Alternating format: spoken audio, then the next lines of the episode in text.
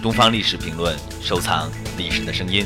下面的这段声音是沈丽回忆她早期的播音工作。播的时候，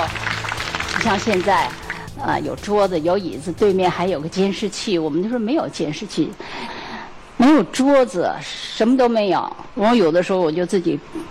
放一把椅子搁在那儿，这稿子得放到那儿，事先把稿子一个一个一个都把它一张一张的都把它弄好放在那儿。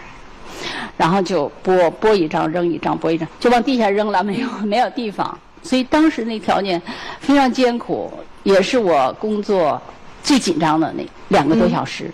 五点多到七点多播出。呃，我记得有一次是六零年的元旦，就播元旦贺词。元旦贺词一般来的都非常的晚，心里紧张啊，脸上还有带微笑。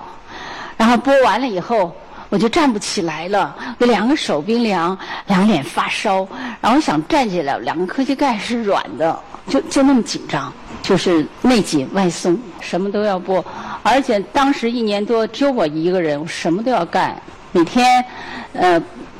节目开始是台标，台标完了就是主就是播音员要出现了，出现了呢就介绍今天的节目，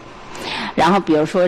一个演播室，这儿有这儿有一个摄像机，你要在这儿啊对着镜头介绍，介绍完了，一出呃电视新闻的片头就要跑到这个导演间的这个外面，对着屏幕去画外音，画音完了也可能底下还有一个什么节目，比如科教影片，那时候都要介绍，然后我还要跑到那儿去扔下这个，跑到那儿这站稳了以后要介绍这个科教影片是什么是什么。